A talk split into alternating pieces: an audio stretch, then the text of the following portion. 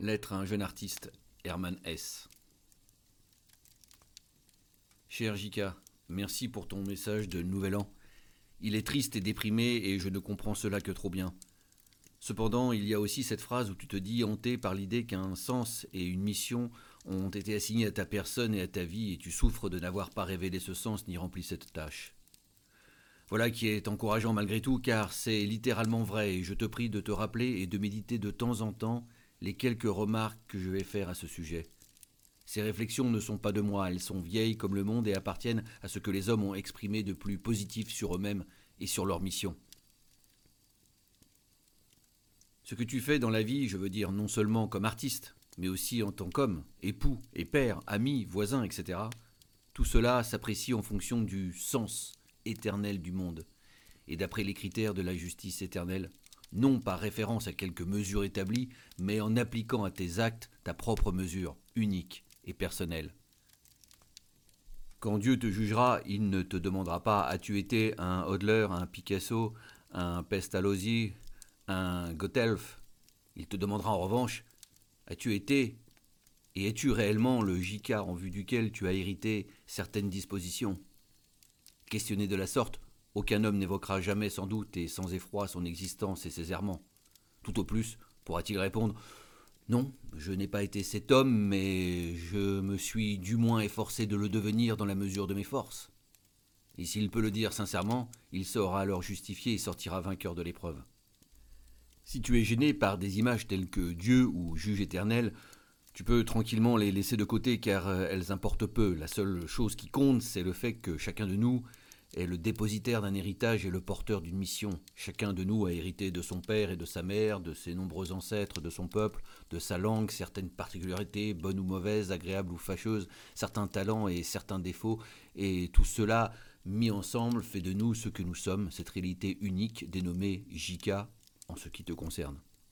Or, cette réalité unique, chacun de nous doit la faire valoir, la vivre jusqu'au bout, la faire parvenir à maturité et finalement la restituer dans un état de perfection plus ou moins avancé.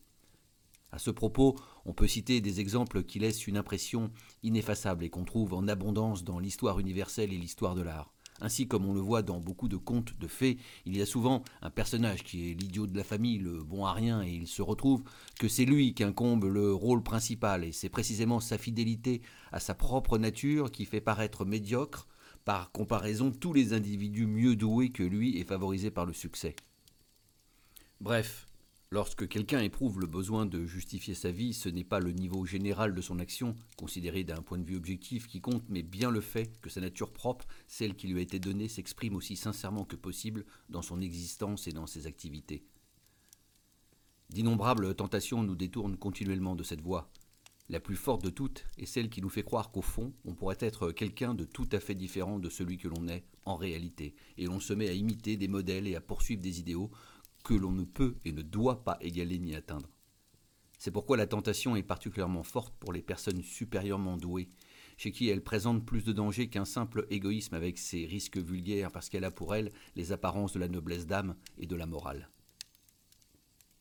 À un certain moment de sa vie, tout jeune garçon a rêvé de conduire une voiture à cheval ou une locomotive, d'être chasseur ou général, et plus tard de devenir Goethe ou un don Juan. C'est une tendance naturelle, inhérente au développement normal de l'individu et un moyen de faire sa propre éducation. L'imagination, pour ainsi dire, en tâtonnant, prend contact avec les possibilités du futur. Mais la vie ne se satisfait pas de ses désirs et les idéaux de l'enfance et de la jeunesse meurent d'eux-mêmes. Néanmoins, on continue à souhaiter faire des choses pour lesquelles on n'est pas fait et on se tracasse pour imposer à sa propre nature des exigences qui la violentent. C'est ainsi que nous agissons tous. Mais en même temps, dans nos moments de lucidité intérieure, nous sentons toujours davantage qu'il n'existe pas de chemin qui nous conduirait hors de nous-mêmes, vers quelque chose d'autre, et qu'il nous faut traverser la vie avec les aptitudes et les insuffisances qui nous sont propres et strictement personnelles. Et il nous arrive alors parfois de faire quelques progrès, de réussir quelque chose dont nous étions jusqu'à incapables, et pour un instant, sans hésiter, nous nous approuvons nous-mêmes et nous sommes contents de nous. Bien sûr, ce contentement n'a rien de durable. Cependant, après cela, la part le plus intime de notre moi ne tend à rien d'autre qu'à se sentir croître et mûrir naturellement. C'est à cette seule condition que l'on peut être en harmonie avec le monde, et s'il nous est rarement accordé à nous autres de connaître cet état, l'expérience qu'on peut en faire sera d'autant plus profonde. En rappelant la mission confiée à tout individu et qui diffère pour chacun d'eux, je ne dois pas oublier que je ne songe pas du tout à ce que les dilettantes de l'art, jeunes ou vieux, appellent la défense et l'affirmation de leur individualité et de leur originalité.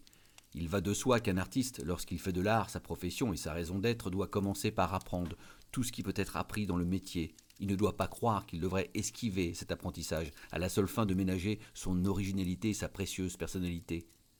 L'artiste qui, dans l'exercice de son art, se dérobe à la nécessité d'apprendre et de peiner durement aura la même attitude dans la vie. L'effort personnel pour assimiler ce qui peut être appris est un devoir aussi élémentaire dans le domaine de l'art que dans celui de la vie courante.